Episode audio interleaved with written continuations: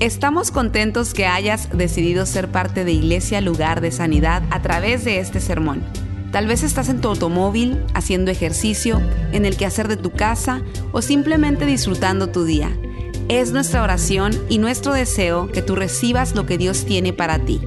Si te es posible, te recomendamos que tomes notas de lo que Dios te hable el día de hoy.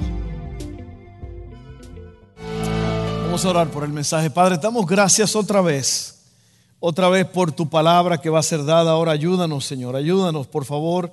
Necesitamos de ti y con tu ayuda, con tu gracia lo vamos a hacer. Todo esto lo pedimos en tu nombre santo. Amén, amén. Bueno, hoy estamos hablando, eh, continuando la serie, un trabajo de todos.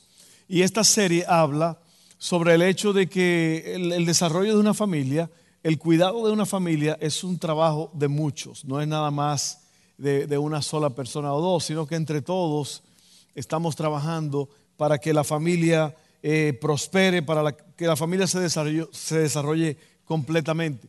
Hoy vamos a estar hablando sobre este tema, dejando el pasado atrás.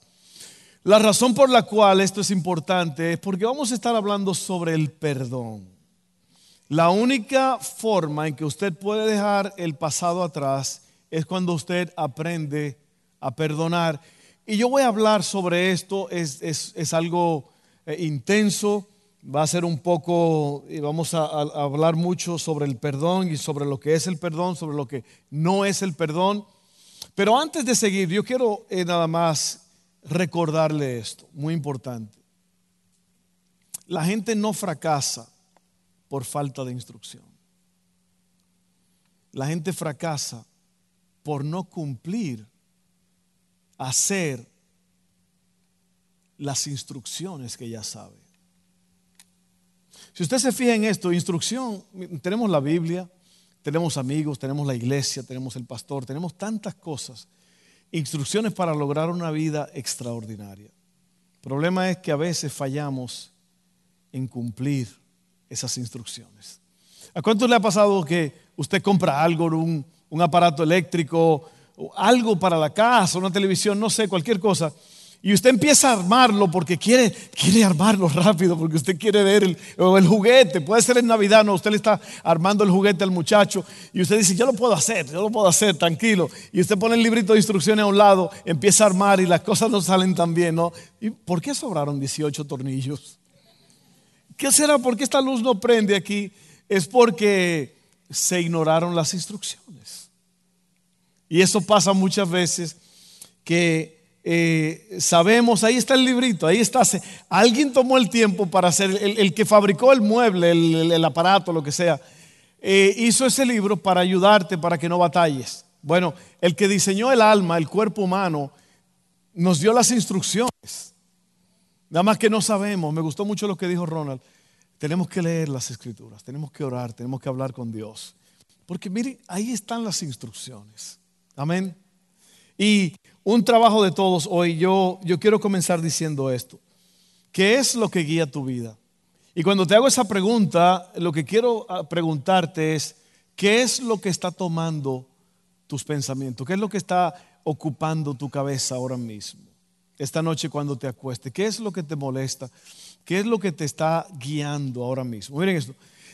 Todos tenemos algo que guía nuestras vidas. Quizás lo que guía tu vida en este momento es un problema. Tienes un problema difícil y ese problema está consumiendo tu tiempo, tu vida, todo lo que haces. Es probable que sea un plazo. Alguien te ha dado un plazo. Es posible que sea una exigencia. Alguien te está exigiendo algo. Puede ser que sea guiado por un mal recuerdo. Vamos a hablar sobre el, el perdón, ¿ok? Sobre el pasado, cómo ponerlo en perspectiva y aprender a vivir el momento, ¿ok? Entonces, puede ser eh, un temor constante que tienes o una costumbre involuntaria. Hay cientos de circunstancias y razones y sentimientos que nos guían muchas veces. A muchos los guía la culpa.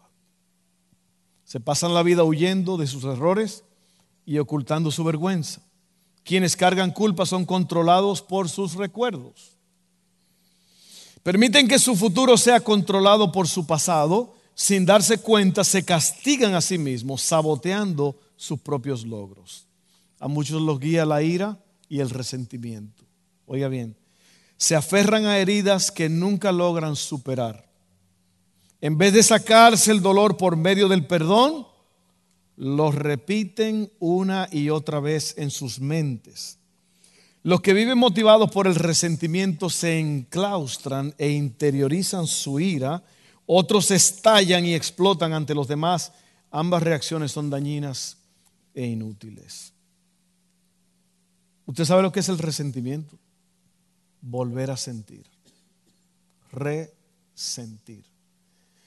Y aquí dice que hay personas que se pasan la vida repitiendo en su cabeza lo que pasó, la ofensa.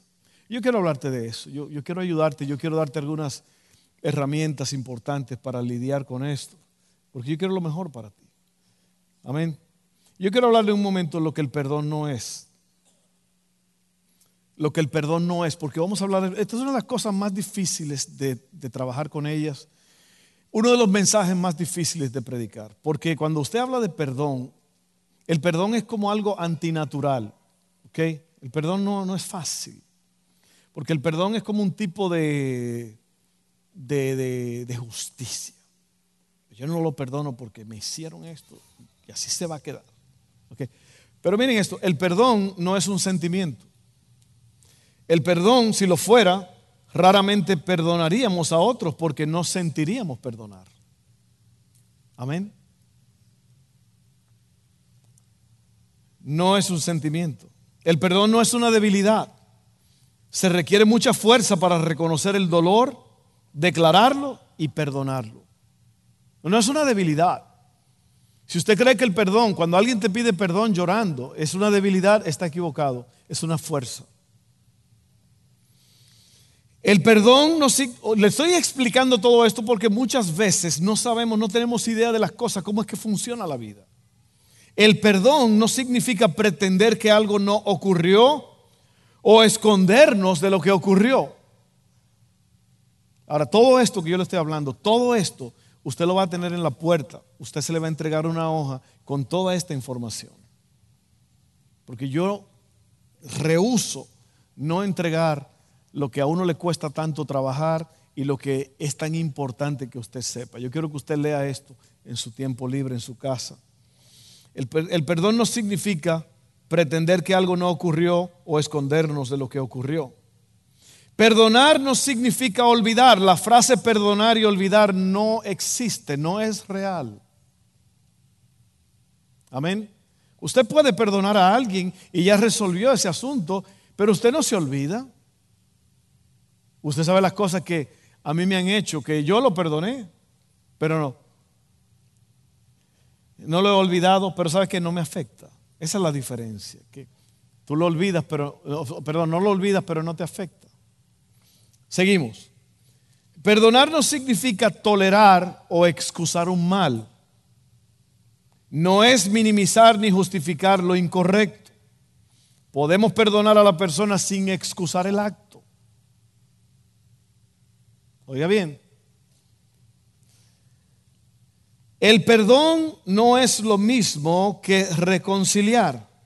La reconciliación puede seguir el perdón, pero podemos perdonar a un ofensor sin restablecer la relación.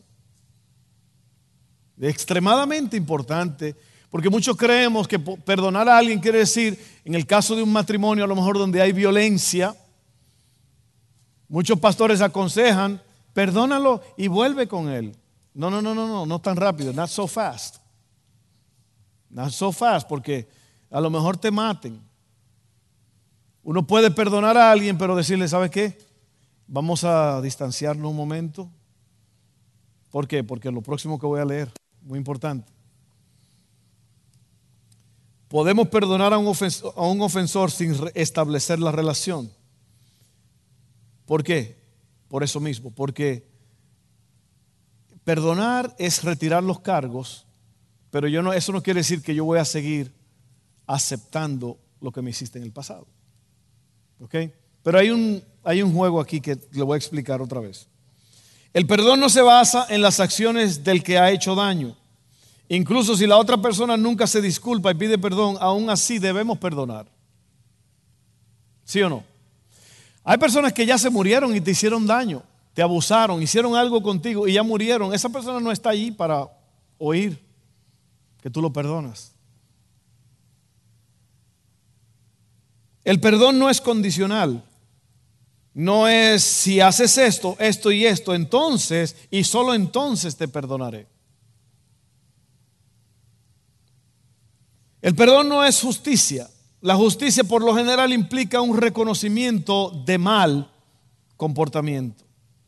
Una disculpa y alguna forma de... Déjenme leerlo otra vez. El perdón no es justicia. La justicia por lo general implica un reconocimiento de mal comportamiento, una disculpa y alguna forma de recompensa o castigo.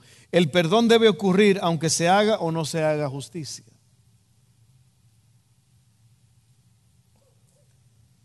A hacer una pequeña pausa para que usted piense en lo que acabo de decir.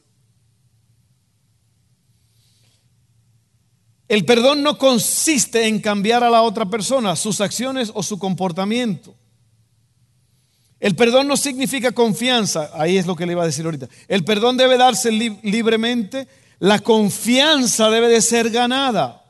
La confianza debe de ser construida con decir la verdad constantemente sobre un periodo de tiempo. ¿Se da cuenta? Lo que hablé ahorita de reconciliar. Usted no necesariamente se va a reconciliar con alguien inmediatamente. Usted tiene que, a veces te perdono, pero hay un periodo de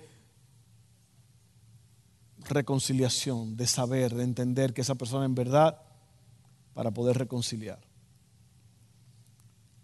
El perdón no se trata de cambiar el pasado, sino de cambiar el futuro. El perdón acepta y enfrenta el pasado, pero se centra en el futuro. Mira hacia un futuro de sanidad y de esperanza. Tremendo, tremendo esto. Eh. Ahora yo quiero hablar y le voy a dar cuatro puntos sobre lo que la Biblia dice sobre el perdón verdadero. ¿Ok? Cuatro cosas y esto está respaldado con la palabra de Dios. Amén. Yo le voy a dar un verso por cada uno de estos títulos porque es importante. ¿Ok? Y alguien dijo que el perdón es liberar a un preso. Y el preso es uno mismo, el que perdona. El perdón no todo el tiempo va a ser a favor de la otra persona, es a favor de uno mismo. Porque la falta de perdonar te consume, te destruye. Número uno, número uno, oiga bien, el perdón es recordar cuánto yo he sido perdonado. Ese es el perdón. El perdón es recordar cuánto yo he sido perdonado. La Biblia dice en Efesios 4:32, por el contrario, sean amables unos con otros, sean de buen corazón y perdónense unos a otros, tal como Dios los ha perdonado a ustedes por medio de Cristo. Este es el punto de partida para el perdón genuino. Uno tiene que entender que, wow, cuántas veces me han perdonado a mí. ¿Se ha puesto usted a pensar cuántas veces lo han perdonado? Y yo soy muy frágil con eso porque a mí siempre me gusta ponerme en el lugar de la otra persona. Yo pienso en esto. A mí, a mí me gusta bendecir a los que me han bendecido. Y cuando uno perdona a alguien, uno tiene que saber que a uno lo han perdonado muchas veces. A uno le han quitado los cargos. Y yo creo que tendríamos una mejor sociedad si nosotros aprendiéramos a perdonar las ofensas. Así que eso es número uno, el perdón es recordar cuánto he sido perdonado yo. Número dos, el perdón es renunciar a tu derecho de venganza. El perdón es renunciar a tu derecho de venganza. Romanos 12, 19 dice, queridos amigos, nunca tomen venganza, dejen que se encargue la justa ira de Dios. Pues dicen las escrituras, yo tomaré venganza, yo les pagaré lo que se merecen, dice el Señor. Y déjeme decir algo muy importante aquí. La vida no es justa, muchas veces. Pero un día Dios va a arreglar la cuenta, ¿sí o no? Él va a corregir los errores. Entonces, ¿quién puede obtener una mejor justicia? ¿Tú o Dios? ¿Te habías puesto a pensar en eso? Porque uno tiene esa cosita por dentro, ¿verdad? Cuando alguien le hace algo a uno, que uno dice, ay, ojalá se muera. Ojalá le caiga un rayo. ojalá, ojalá le pase algo para que él sepa lo que se siente, o ella sepa lo que se siente. Y tenemos como ese deseito de venganza, como mi mamá me hizo una historia una vez de un hermano en, allá en Santo Domingo que es, eh, es doctor. Pero usted sabe cómo es en muchos de nuestros países, uno puede ser doctor, pero anda caminando, anda a pie en la calle porque no hay trabajo, ¿no? Y este hermanito estaba eh, parado así a la orilla de la calle y, y, tenía un saco de naranjas que había comprado allí y estaba esperando un taxi. Y le pasó este tipo en una moto y, le pasó tan cerca que le tumbó todas las naranjas y todas las naranjas corriendo por todos los lados. Y, y un hombre que vio lo que pasó, porque como que él vio que hubo malicia en el hombre de la moto, y fue donde el hombre de la moto y empezó a golpearlo, ¿no? Venganza, empezó a, que este pagara el precio por lo que le hizo este, y lo estaba golpeando. Y el hermanito le decía, no, no, no, no, no, hermano, no, no hagas eso, no le hagas eso, no le pegues. Pero por dentro yo decía, dale, dale más duro, dale, dale, un derechazo, un izquierdazo, dale. Porque es la, tendencia normal. ¿Sí o no? No me digan que no. No me digan que no, que cuando a ti te hacen algo es como que hay una cosita por ahí que dice, ojalá a él le pase lo mismo. ¿Sí o no? No sean tan espirituales, ¿eh? Así es que el perdón es renunciar al derecho de venganza. Y eso es difícil. Pero la Biblia dice, deja que el Señor dé el pago. Y yo no creo que es decir, está bien, Dios le va a dar el golpe que él merece. No, no, tampoco así. Porque en realidad cuando tú perdonas, ya tú no puedes esperar consecuencias hacia la otra persona. Número tres, el perdón es responder al mal con el bien. La Biblia dice en Lucas 6, 27 al 28, a los que están dispuestos a escuchar les digo, amen a sus enemigos, hagan bien a quienes lo odian, bendigan a quienes los maldicen, oren por aquellos que los lastiman. Qué tremendo está eso. Eso es antinatural. Eso es ir en contra de la corriente. ¿Cómo puedes saber que has perdonado a alguien? Cuando usted puede mirar el daño que esa persona ha hecho y aún así orar para que Dios le bendiga. Difícil, pero bueno, eso fue lo que hizo el Señor. El perdón es, número cuatro, el perdón es repetir el proceso siempre que sea necesario. Mateo 18, 21 al 22 dice, luego Pedro se le acercó y preguntó, Señor, ¿cuántas veces debemos perdonar a alguien que peca contra mí? ¿Siete veces? No siete veces, respondió Jesús, sino setenta veces siete. La ley judía decía que tenías que perdonar a una persona tres veces. Así que Pedro la dobló y le añadió un poco. No, no siete veces respondió Jesús, sino setenta veces siete. Y lo que quiere decir aquí es que tú tienes que perdonar las veces que sea necesario. Amén. Ahora miren esto, algunos pensamientos claves que quería darle aquí. Eh, todas las familias, y estamos hablando de la familia, esta es una serie sobre la familia y sobre cómo eh, avanzar, cómo tener una familia extraordinaria. Porque muchos de estos problemas graves ocurren dentro de la familia. Hay problemas en el matrimonio. Yo creo que el matrimonio, hay una clase que yo enseño, yo enseño siete clases de preparación para el matrimonio, consejería matrimonial. Si usted no lo sabía, 96% de las personas que se casan no reciben ningún tipo de consejería. Y por eso usted ve lo catastrófico que es esto. Entonces, en una de esas clases se habla mucho sobre el perdón, sobre lo que es la, creo que es la última clase, que el perdón revela el carácter de Dios en el matrimonio. Si usted no perdona en el matrimonio, hay problemas, se complica la cosa. Pero cuando tú sabes que Dios te ha perdonado tantas veces, tú vas a perdonar a tu esposa, a tu esposo, todas las veces que se requiera. ¿okay? Entonces, eh, nada más quería eh, ir cerrando con esto. Todas las familias llevan equipaje. Todos hemos sido heridos y todos hemos hecho daño también. ¿Sí o no? Tírenme un amencito ahí. Yo no soy de los que pide mucho amén, pero en este caso todos hemos sido heridos y todos hemos hecho daño también.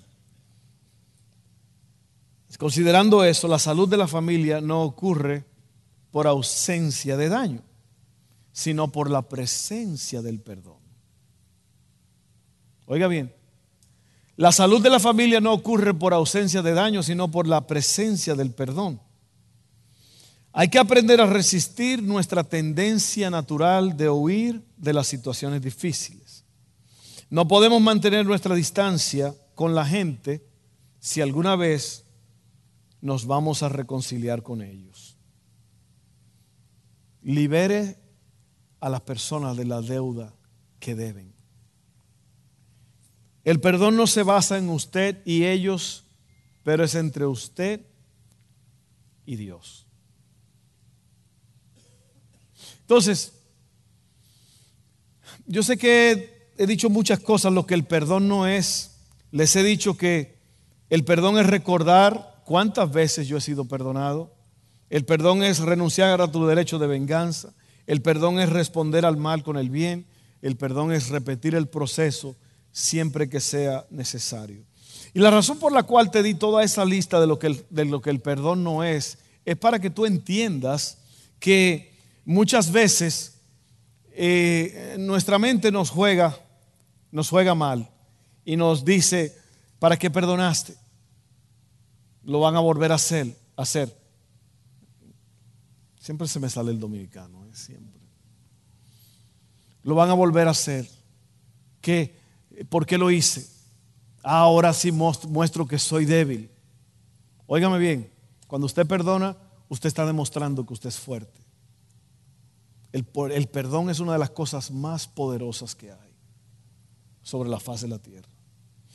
Yo he tenido que abrazar a hombres que me han clavado el cuchillo y llorar con ellos y quitar los cargos de ellos. ¿Por qué? Porque yo no voy a, recuerde, el perdón es liberar a alguien, un preso, y eras tú. Si usted no perdona, usted va a ser un esclavo de la situación. Perdonar es apagar el fuego. Perdonar es liberar a esa persona. Recuerde que no es lo que me hicieron, es lo que yo voy a hacer. No es lo que me pasa, pero lo que pasa en mí. Recuerde que la otra persona a lo mejor se muere, a lo mejor se va, a lo mejor... No importa lo que pase con la otra persona, el asunto es que usted está liberando a la otra persona al perdonarlo, pero a la misma vez usted se está liberando a usted mismo. Óigame bien, sea sabio, sea sabia en este día. Y el perdón es antinatural. Una vez más voy a leer lo que el perdón no es aquí en esta parte. El perdón no es un sentimiento. Si lo fuera, raramente perdonaríamos a otros porque no sentimos perdonar. El perdón no se siente. El perdón se hace.